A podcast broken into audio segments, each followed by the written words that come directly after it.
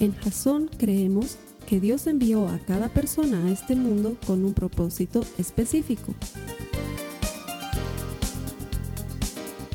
Nuestra misión es ayudarte a que tengas una relación personal con Jesús y a través de ella encuentres ese propósito para tu vida. Queremos ayudarte a alcanzar ese propósito. Es nuestra oración que este podcast te ayude a tener visión, a tener jazón.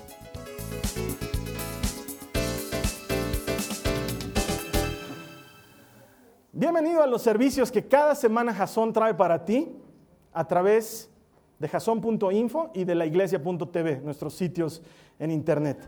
Si nos has encontrado, eh, no has llegado aquí por casualidad, sino porque Dios tiene un propósito para ti y seguro quiere hablarte por el mensaje que vamos a compartir hoy. Hacemos todo este esfuerzo para que tú puedas desarrollar una relación personal con Jesús. Lo venimos haciendo hace cinco años y lo vamos a hacer mientras el Señor nos dé vida, porque estamos convencidos de que todo aquel que encuentra a Dios encuentra vida y queremos que encuentres vida y espíritu en estas palabras que vamos a compartir esta mañana. Estamos en medio de una serie que se llama Pequeñas Cosas, Grandes Diferencias. Si has estado con nosotros las semanas pasadas, estás al tanto de que son aquellas cosas pequeñas que nadie ve, las responsables de las cosas grandes que todos quisiéramos tener en nuestra vida y de eso hemos estado compartiendo las semanas pasadas, pero si es la primera vez que nos estás sintonizando a través del internet, te voy a poner un poco al tanto de lo que hemos hablado. La primera semana hablábamos de que deberíamos aprender a enfocarnos en una sola cosa. Que cuanto más pulpos somos y más cosas pretendemos hacer, más nos desenfocamos y más frustrados terminamos porque no logramos completar las tareas que nos hemos propuesto. De hecho, una cosa frecuente que me pasa es que me pongo a leer demasiados libros al mismo tiempo y luego pasan los días y me doy cuenta que tengo muchos libros sin terminar. Y todos son emocionantes y igualitos están toditos colgados porque sencillamente picoteo de un lado y picoteo del otro. Ayer me he puesto a leer un libro que había colgado en marzo de 2012 y según yo había dejado de leerlo la semana pasada, o sea que es muy difícil si no te enfocas en algo. Y le pedíamos a Dios en oración que nos muestre una cosa, una palabra en la que nos teníamos que enfocar todo el año.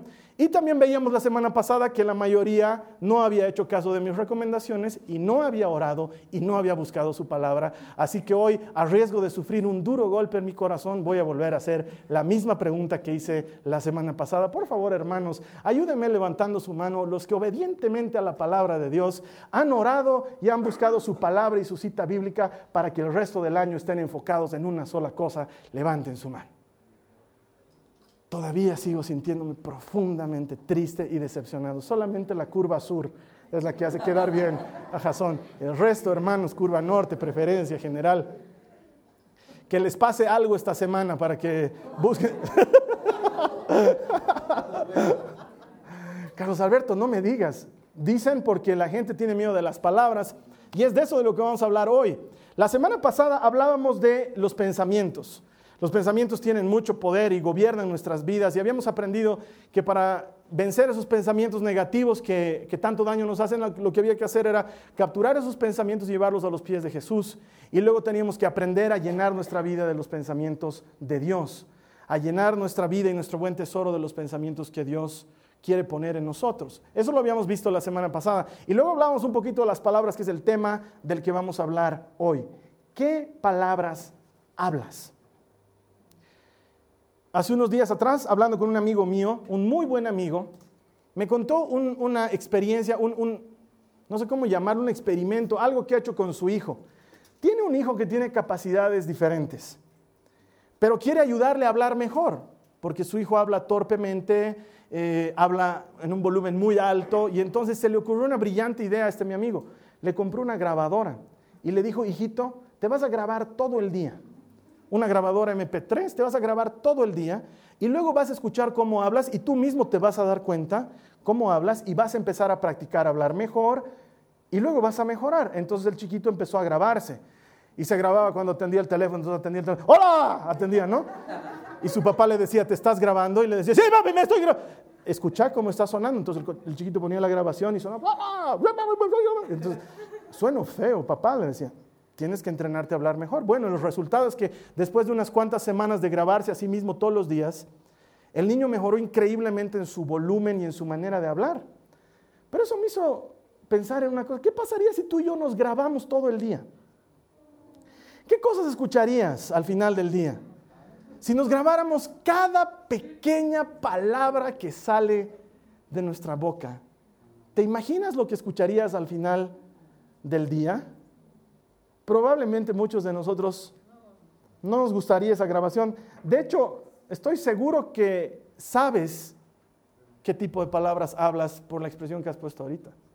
En mi oficina han hecho una cruzada generalizada por lograr hacerme hablar malas palabras. No saben cómo intentan los chicos de mi oficina todos los días. Es más, hasta utilizan ciertas palabras que no son técnicamente malas palabras y me piden que las diga. Carlos Alberto, tienes que decir tal cosa. Di, y me presionan. Di, di, di, di. Tengo muchos años de haberme entrenado en no decir malas palabras.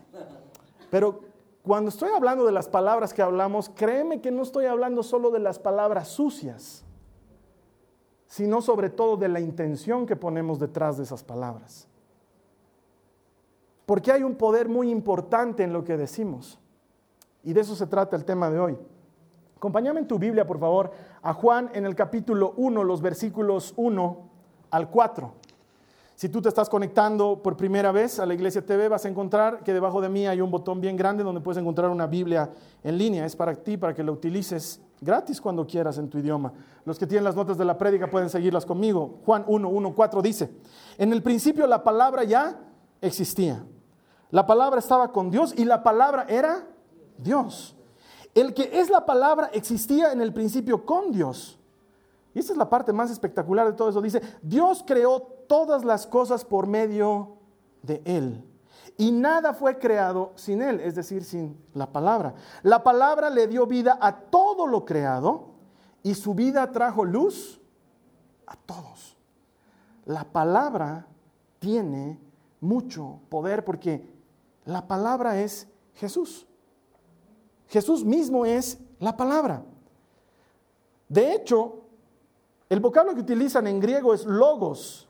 Y logos en griego quiere decir literalmente una palabra completa, una palabra entera, que entenderla no sea complicado. Y Jesús es eso. Él es la palabra. Y hay una estrecha relación entre que Dios haya creado todo por medio de la palabra y que Él nos haya dado a nosotros los únicos en la creación que tenemos capacidad para utilizar la palabra. ¿Entiendes eso? Es decir, lo mismo que Dios utilizó para crear todo cuanto existe nos ha sido conferido y nos ha puesto en una situación de naturaleza superior al resto de la creación solo por el hecho de que hablamos.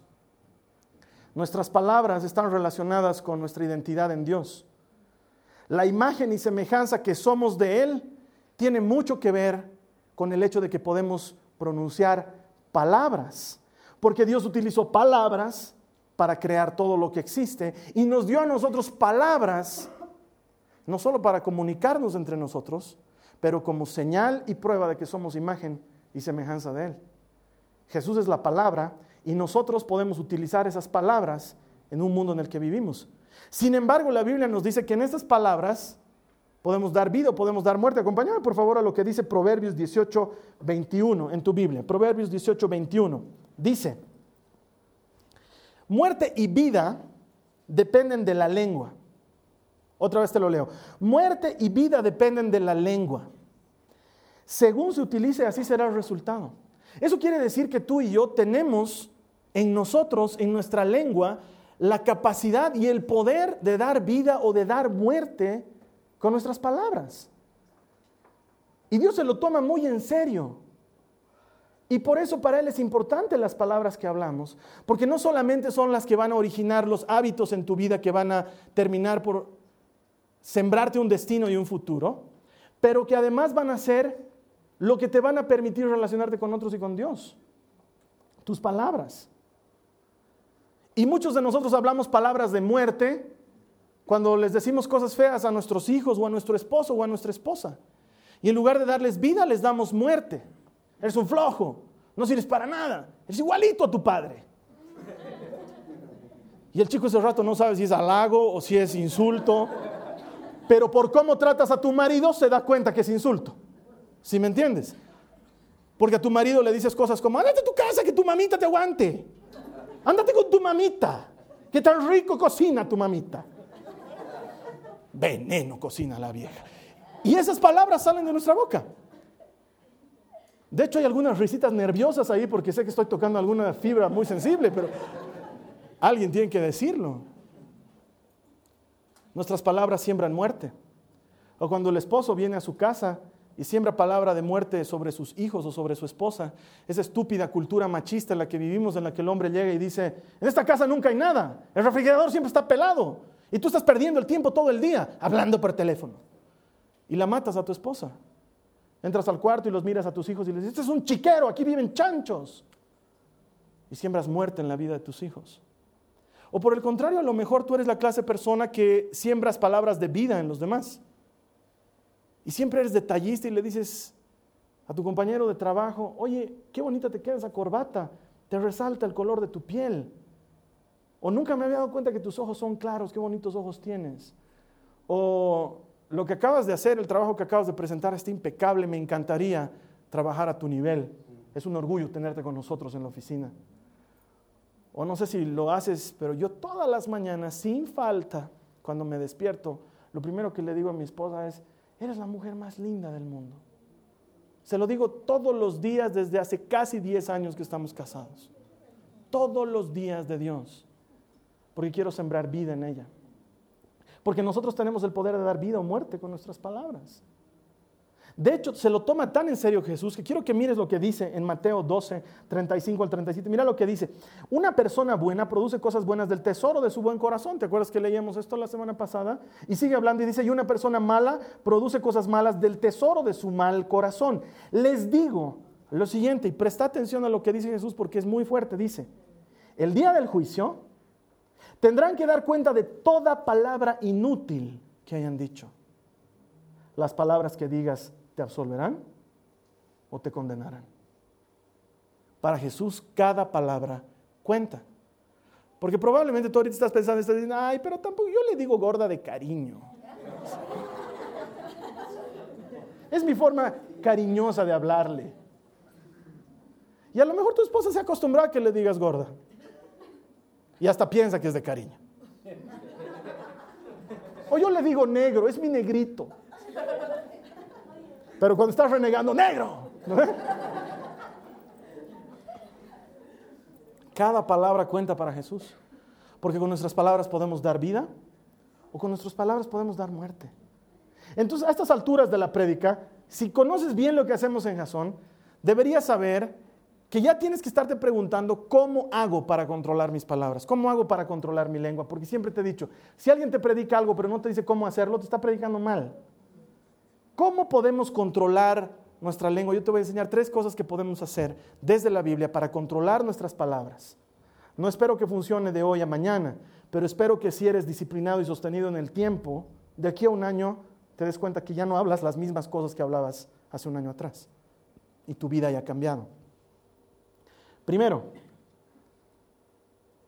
regla número uno, si no tienes nada bueno para decir, no lo digas, calla.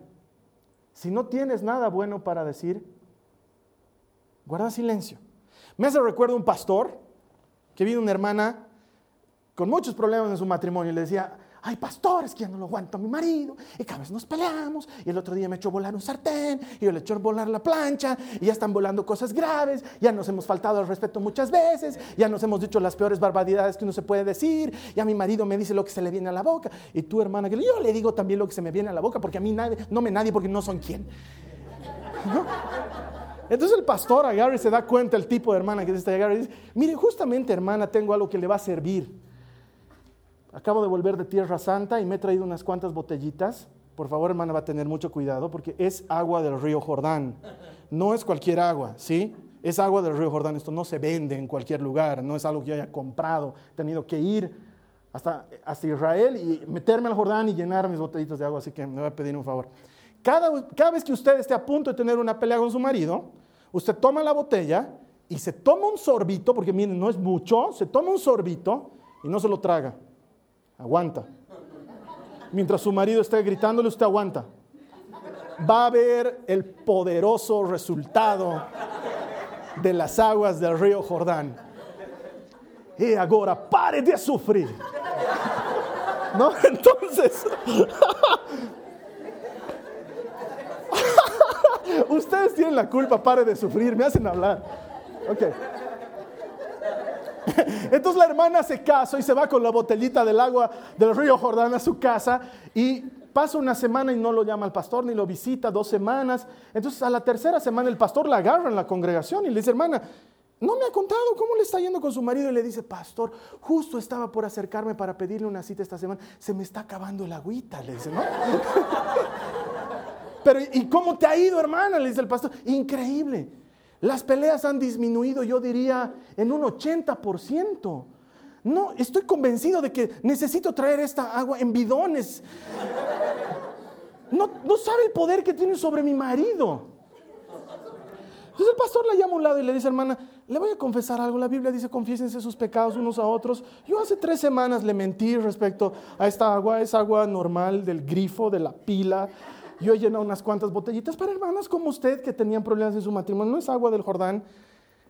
El asunto es que usted ha aprendido a callarse. Y hay mucho poder cuando te callas. Porque si te das cuenta, lo que pasaba es que la hermana lo único que hacía era aguantar ahí. Y mientras el hombre le decía lo que se le venía en la boca, ella lo único que podía hacer es... Y nada más, ¿no es cierto? Y con el tiempo y que no haya respuesta, las peleas disminuyeron. Es algo bien sencillo, no tiene nada de agua santa ni de milagroso. Es el hecho de saber controlar tus palabras. Mira lo que dice la Biblia en Efesios 4:29. Dice, no empleen un lenguaje grosero ni ofensivo. ¿Dónde dice Carlos Alberto que no hablemos malas palabras? No empleen un lenguaje grosero ni ofensivo. Que todo lo que digan sea bueno y útil, a fin de que sus palabras resulten de estímulo para quienes las oigan. Que todo lo que diga, todo lo que diga sea bueno y útil para que sirva de estímulo a quienes lo escuchan. Ese es el tipo de palabras que necesitamos hablar. Entonces, no tengo mucho más que decir de este punto. Si no tienes nada bueno para decir, cállate. Punto. Si no tienes nada bueno para opinar, no opines. Punto. No destruyas a la gente, porque a veces es una opinioncita nomás. ¿Qué te has hecho en tu pelo? Listo. La mataste. La hermanita pasó horas en la peluquería, gastó todo su aguinaldo. La estafaron. Y tú vas y le ayudas. ¿Qué te has hecho en la peluquería? Listo. O ves, o ves una hermana y le dices, ¿y vos cuándo te vas a casar pues? ¿Te das cuenta? ¿Te das cuenta lo que le estás haciendo? El puñal que le estás clavando en su corazón, o están casados y, ustedes no pueden tener guaguas. Dios mío, decimos cada cosa. O te llamo para decir, te cuento que estoy esperando. No, ¿otra guagua te has sacado? Yo también estoy a favor del control de la natalidad, pero una cosa es esa y otra cosa es las palabras que le dices a la gente. Ten cuidado. Si no tienes nada bueno para decir, no lo digas. Así de sencillo. Regla número dos. Si tienes algo bueno para decir, dilo.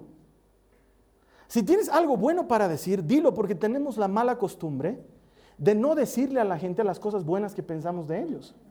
No sé, a mí me parece que el fulano de tal es un buen amigo y lo pienso por dentro, pero nunca se lo digo. Dentro mío estoy pensando.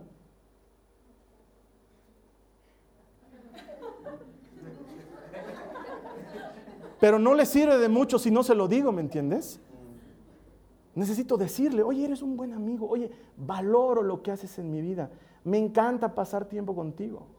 Si tienes algo bueno para decir, póntelo como regla lo voy a decir, no me lo voy a guardar. Después por eso estamos moqueando mal en los velorios porque nunca pudimos decir lo que queríamos decir y ahora ya es tarde porque la persona no puede escucharte. Odio esos homenajes, me ha tocado, ya sabes, ministrar demasiados funerales de mi vida y los homenajes que hacen, fue una gran persona, un gran amigo, un gran padre al que nunca le dijeron ni buena persona, ni gran amigo, ni gran padre.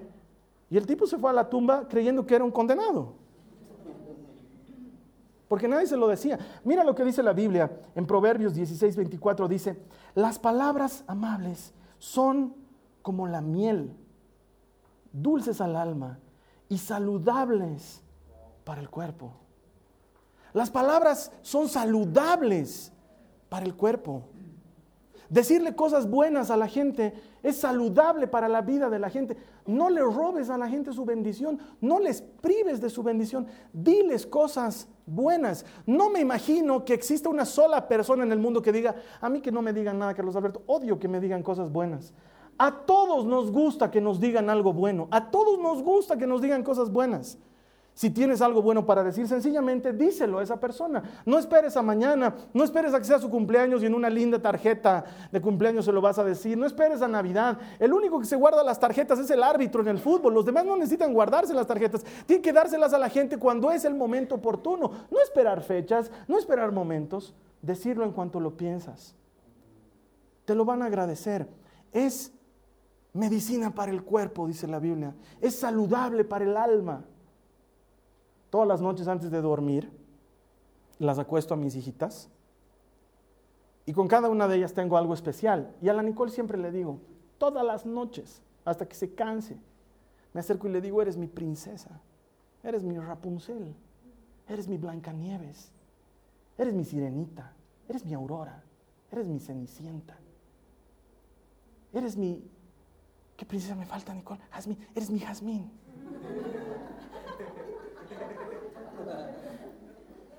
Princesita Sofía, eres mi princesita Sofía. Eres mi Barbie estrella de rock. Eres mi Barbie enfermera. Eres mi Barbie veterinaria. Eres mi muñeca. ¿Sabes por qué le digo eso todas las noches a mi hija? Porque yo quiero decirle lo que es antes de que venga otro a decirle lo que no es. Es mi trabajo. Y lo mismo le digo a la María Joaquina. Y la lleno de palabras. Siempre les tomo el pelo y le digo con cara de enojado, acércate María Joaquina, tengo que hablar contigo. Eso es frecuente en la vida de la María Joaquina, ¿no? Entonces acércate, ven. Entonces se acerca ella también seria y asustada y le digo, ven y atendeme María Joaquina. Entonces se pone seria y me presta atención y le digo, te amo corazón. Es la cosa más linda que me ha pasado en la vida. Eres la cosita más hermosa que existe. Y ella se ríe y me pega y me dice, ¿me has tomado el pelo? Y yo le digo, sí, te he tomado el pelo. Eres lo más hermoso que hay, María Joaquina. ¿Por qué le digo eso? Porque además de que es lo más hermoso que hay, alguien tiene que decírselo. Si tienes algo bueno para decir, dilo.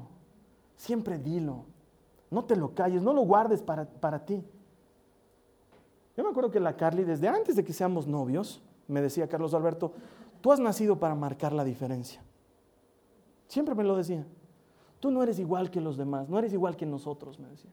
Tú has nacido para marcar la diferencia. Y cuando había una época en, mi vida en la que tenía mi estima muy baja y muy destrozada, la que todo el tiempo, sin ser mi novia, me repetía eso, era la Carly. Me decía, yo creo en ti.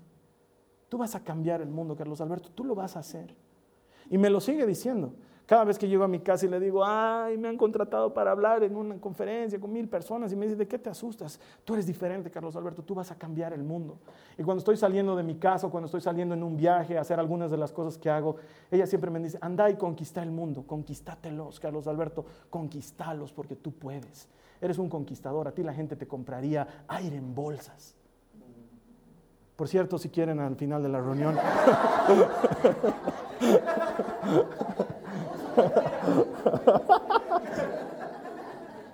¿Te das cuenta que tú puedes sembrar vida en tus hijos, puedes sembrar vida en tus familiares? Porque en la lengua está el poder de dar vida o de dar muerte. En tus palabras tienes el poder de dar vida o de dar muerte. Así que, mi hermano, como tercer punto quiero que entiendas que no se trata de hablar por hablar. Porque quiero que entiendas que esto no es metafísica. ¿Sí? La metafísica es dilo, dilo, dilo, créelo, créelo, imagínate, visualizate dentro del Mercedes y lo vas a tener. No funciona. No funciona, no es así. Hay que trabajar harto para comprarte un Mercedes. Así funciona. ¿Sí? Esto no es hablar positivo, no son declaraciones positivas. Porque la gente cree que por ir diciendo cosas positivas, la vida va a ser diferente. Y la Biblia nos tiene otro mensaje. Mira por favor lo que dice Isaías en el capítulo 51, en el verso 16 dice, y he puesto mis palabras en tu boca y te he escondido a salvo dentro de mi mano. ¿Quién es el que pone las palabras dentro de la boca? El Señor. Isaías 51, 16 dice, he puesto mis palabras en tu boca y te he escondido dentro de mi mano. No se trata de hablar por hablar, se trata de hablar palabras de Dios. No se trata de proclamar y declarar y anunciar y decretar. No tenemos autoridad para eso. Pero sí tenemos autoridad de abrazarnos de las promesas de Dios y creerlas y tomarlas para nuestra vida. Y eso sí podemos anunciarlo y declararlo y decretarlo. Entonces esto no se trata de metafísica. Las palabras tienen poder para dar vida porque están conectadas a la fuente de vida que es Jesús, quien es la palabra. Las palabras tienen poder para dar vida cuando están conectadas a la fuente de poder que es Jesús. Lo que debemos hacer para hablar palabras de vida es conectarnos más con el Señor. De hecho, no es la primera vez que podemos leer en la Biblia que Dios le está diciendo a alguien, he puesto mis palabras en tu boca. Lo hizo con Jeremías. Jeremías estaba diciendo al Señor, yo qué voy a ir a predicar, soy muy chiquito, soy muy jovencito. Y Dios le dijo, no me digas que eres jovencito ni que eres chiquito. ¿Quién ha puesto las palabras en tu boca? Lo mismo Moisés, me han escuchado cientas veces el ejemplo de no, puedo, no puedo hablar, me, cuesta. ¿Y qué le dice Dios? ¿Quién hace a uno tartamudo y a otro no? ¿Quién hace a uno ciego y a otro no? Yo he puesto mis palabras en tu boca. A Dios le encanta poner palabras en la boca de sus hijos. Por eso Jesús decía, yo hablo de lo que he visto. Él decía, mis palabras son espíritu y son vida. Porque Dios es el que pone palabras en tu boca. Cuando los estoy entrenando a, la gente que va a manejar los compartimientos bíblicos, siempre les digo, no se preocupen de lo que van a hablar, porque Jesús prometió que Él pondría palabras en nuestra boca cuando fuéramos a hablar de su parte. Entonces abrazate de Él para que Él ponga palabras de vida en ti. Muchos de nosotros necesitamos esas palabras de vida para nosotros mismos. Muchas veces yo me predico a mí mismo, solito, en la soledad de mi habitación cuando no hay nadie me predico. Carlos Alberto, Dios dice que todo es posible para el que cree. Y no te rindas, no te desanimes porque el Señor tu Dios está contigo. Y me hablo, no lo pienso, no mientras estoy, que por cierto, no es porque yo no uso la eléctrica, pero no lo pienso, me hablo. Y no me hablo y me digo, te respetan, Carlos Alberto, Eres un hombre respetado. No me hablo sonceras. Me hablo palabra de Dios. Dios dice que eres embajador, Carlos Alberto. Dios dice que eres su hijo, Carlos Alberto. Y créele y portate como hijo. Y me predico a mí mismo y muchos de nosotros vamos a necesitar eso frecuentemente. Porque muchas veces las palabras que nos decimos, ¡ay, qué bruto que soy! Soy un tarado, animal de mí. ¿A quién se le iba a ocurrir? A este cerebro de lagartija. Deja de hablarte cosas malas a ti mismo y empezá a hablarte las palabras que Dios pone en tu boca. Desde que era muy changuito, 16 años, ha habido una palabra que ha venido a mi corazón, a mi mente, cuando la estaba leyendo, que por alguna razón sabía que me iba a perseguir todos los días de mi vida. Y es lo que más me predico todos los días. Me miro a mí mismo y me digo, Carlos Alberto, el Señor dice, esfuérzate y sé valiente no temas, no desmayes, porque el Señor tu Dios estará contigo donde quiera que vayas. Solo Dios y yo sabemos las incontables veces que me he predicado ese mismo versículo, Josué 1.9. Las incontables veces que entrando a una entrevista de trabajo, me predicaba a mí mismo, a un lado. Carlos Alberto, esfuérzate y sé valiente, no temas, no desmayes, porque el Señor tu Dios está contigo donde quiera que vayas. ¿Cuántas veces entrando a un hospital para orar por un enfermo y no me dejaban entrar y me hacían problemas y Señor, usted no puede pasar?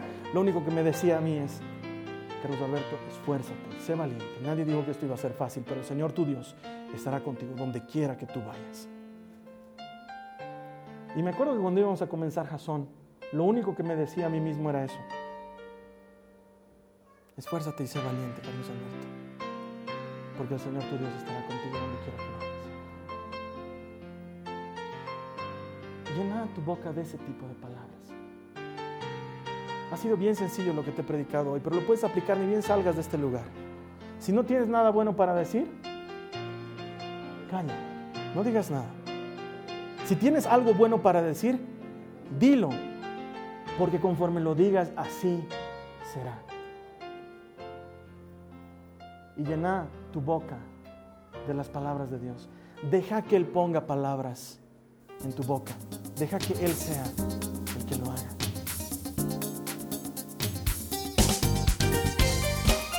Esta ha sido una producción de Jason Cristianos con Propósito.